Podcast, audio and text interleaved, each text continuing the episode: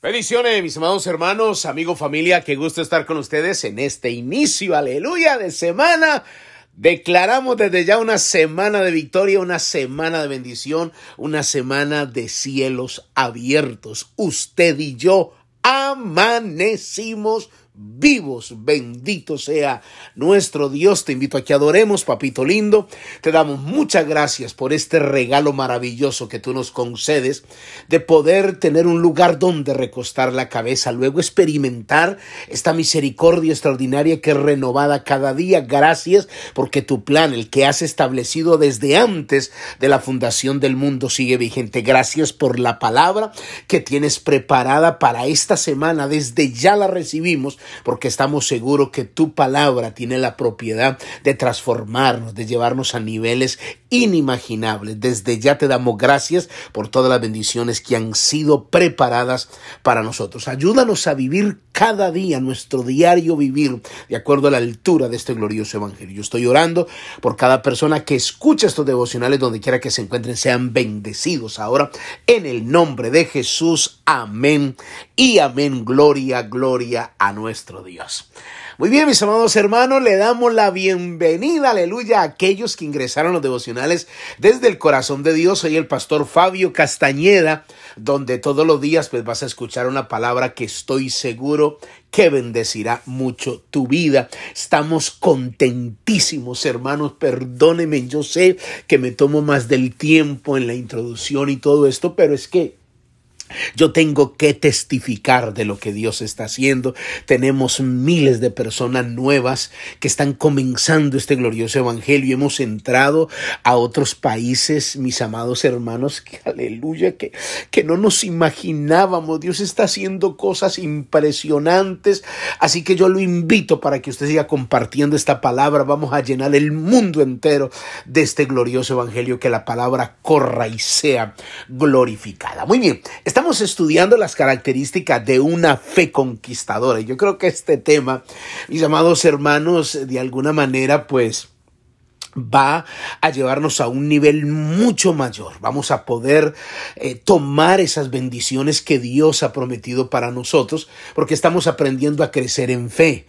Al crecer en fe vamos a agradar a nuestro Dios y esto hará que el aceleramiento eh, venga con mayor fuerza. Dios acelera los tiempos y yo creo que lo que pudo haber costado eh, muchos años, Dios lo hará que, que sea en menos tiempo. Estuvimos hablando de una palabra extraordinaria de lo que es, mis amados hermanos, de la segunda característica que estuvimos hablando Dimos un ejemplo extraordinario que Abraham tuvo que aprender a mirar con los ojos de la fe y esto nos hace quitarnos esa, esa mirada natural y ponernos los lentes sobrenaturales y mirar como Dios, como Dios ve y hablar como Dios habla.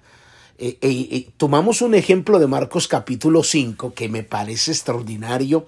Usted no se alcanza a imaginar cuánto me ha ministrado esta palabra, en cuántas veces le he predicado y Dios me muestra siempre otras cosas nuevas. Es muy revelador que Jesús no permite que nosotros nos dejemos llenar de miedo por cosas que escuchamos o veamos. ¿Se acuerda que terminamos diciendo cuando Dios dice que la niña la hija de Jairo no estaba muerta, sabiendo que sí estaba muerta, ¿verdad?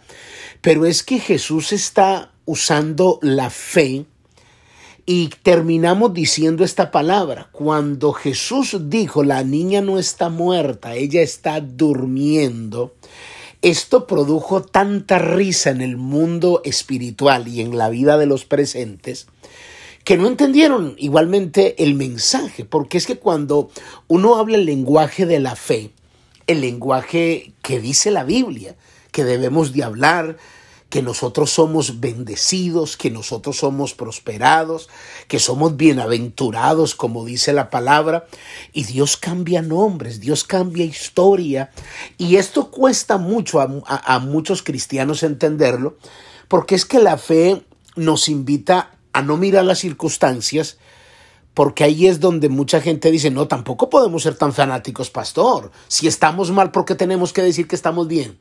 Y si estamos enfrentando esta situación, ¿por qué tenemos que decir, no, no, yo soy de los, de los pastores que creo que si usted está en la etapa o en la estación de la vida de llorar por algo, pues llore chille, como decimos, grite, que todo tiene su tiempo, pero no puede quedarse ahí, usted tiene que seguir avanzando. Hay momentos de llorar y bueno, lloramos, hacemos nuestro duelo, lo que tengamos que hacer, pero tenemos que seguir avanzando, aún declarando la palabra de fe en medio de las circunstancias. Déjeme mostrarle esto, cómo, cómo Dios usó el lenguaje cuando le dijo a la niña Talita Kumi, y ahí fue donde terminamos ayer. Todos necesitamos un Talita Kumi en nuestra vida que significa, a ti te digo, niña, levántate. Dios quiere que en medio de lo que estás viviendo te levantes.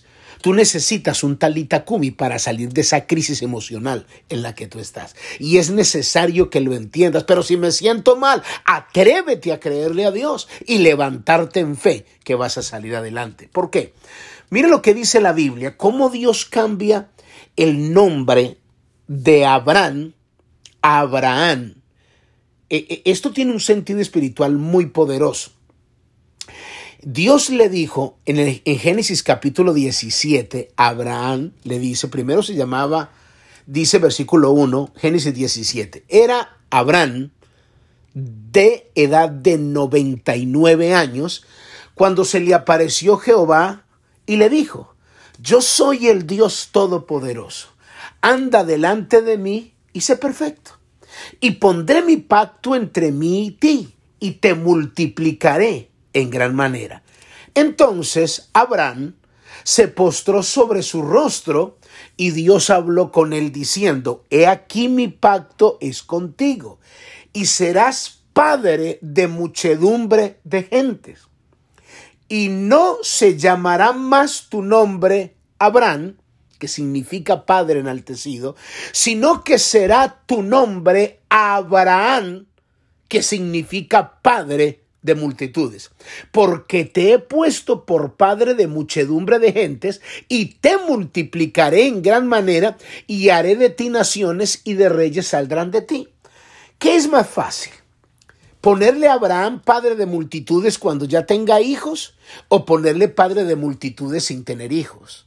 Porque es que eh, quizás nosotros en el contexto que vivimos ahora, nosotros no nos cuesta entender, aunque los nombres tienen su significado, pero antiguamente era el, el, nombre que le colocaban a una persona tenía un trasfondo muy fuerte y la gente entendía perfectamente. Yo le pregunto, ¿bajo qué nombre se seguiría presentando Abraham? Porque si Dios se le apareció y le dijo, Abraham, ya no se llamará más tu nombre Abraham o sea, no te llamarás más padre enaltecido, te llamarás Abraham, que significa padre de multitudes. Entonces yo me alcanzo a imaginar a Abraham. Abraham la Biblia dice que era riquísimo, un hombre que tenía dinero. ¿Usted no cree que él tenía sus amigos, sus socios, eh, su, gente con la que él se reunía? Yo me imagino a Abraham, la gente llamándole, a, Abraham, tenemos esta reunión, no, perdón, perdón, yo no me llamo Abraham, yo me llamo Abraham. Pero ¿cómo así que te llamas Abraham si nosotros sabemos que Abraham significa padre de multitudes? Padre de mucha gente y tú no tienes hijos, ¿por qué te cambiaste el nombre de Abraham Padre enaltecido y te pone, ese nombre le sales al que tiene hijos. A ti no te sale. No, es que yo estoy hablando lo que Dios me dijo que tenía que hablar. Yo soy padre de multitudes. Y si Dios me dijo que yo soy padre de multitudes, aunque no tenga hijos, la fe y los ojos de la fe me hace hablar lo que Dios dice que yo soy.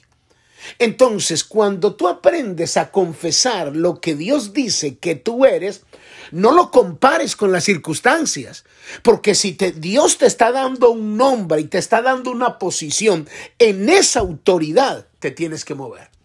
Entonces yo me imagino a Abraham, hasta Sara diciéndole, imagínese, Abraham, Ya hice la bandejita paisa. Abraham, ya están las pupusas. Abraham, ya están los taquitos. Padre de multitudes, venga a comer. La gente del barrio, uy, está loco. Sara se enloqueció.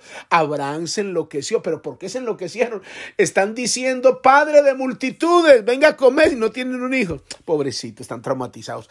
Vamos a recoger entre todo el vecindario una ayuda para llevar a psicólogo Abraham, porque es que se enloqueció, se le corrió la Abraham, imagínense.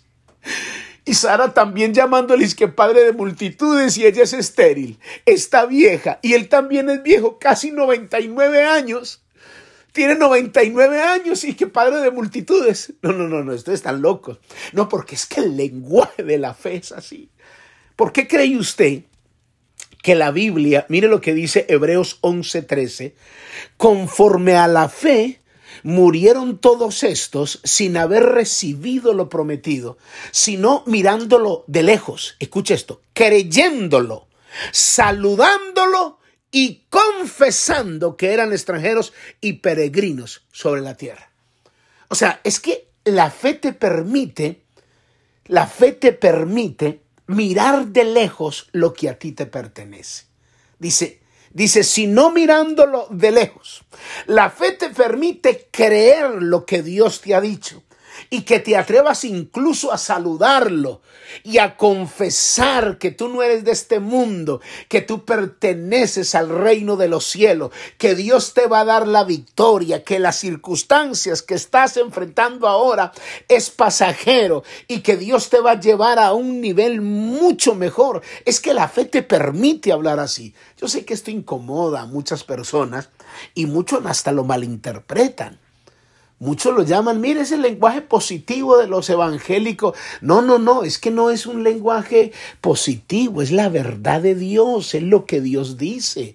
Si Dios, o sea, ¿usted cree que, que si Dios le dijo a Abraham, no quiero que te llamen más Abraham, te vas a llamar Abraham?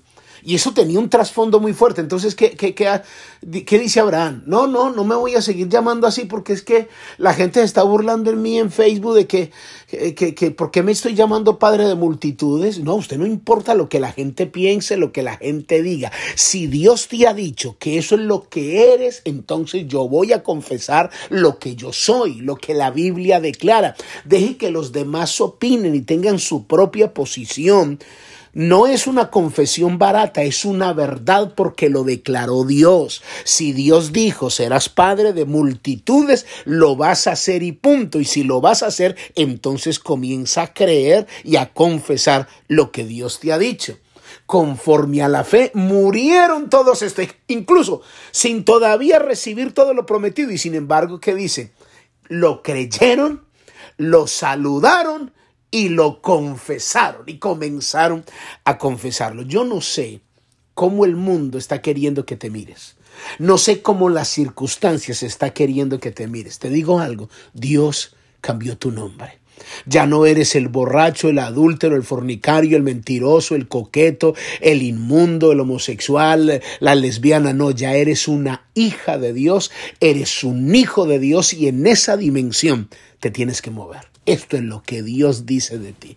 Aprende a desarrollar esa fe para que puedas pisar terrenos sobrenaturales. Padre, yo te doy muchas gracias en esta hora. En el nombre de Jesús, amén y amén. Mis amados hermanos, amigos, familia, cuídense mucho. Bendiciones. Bye bye.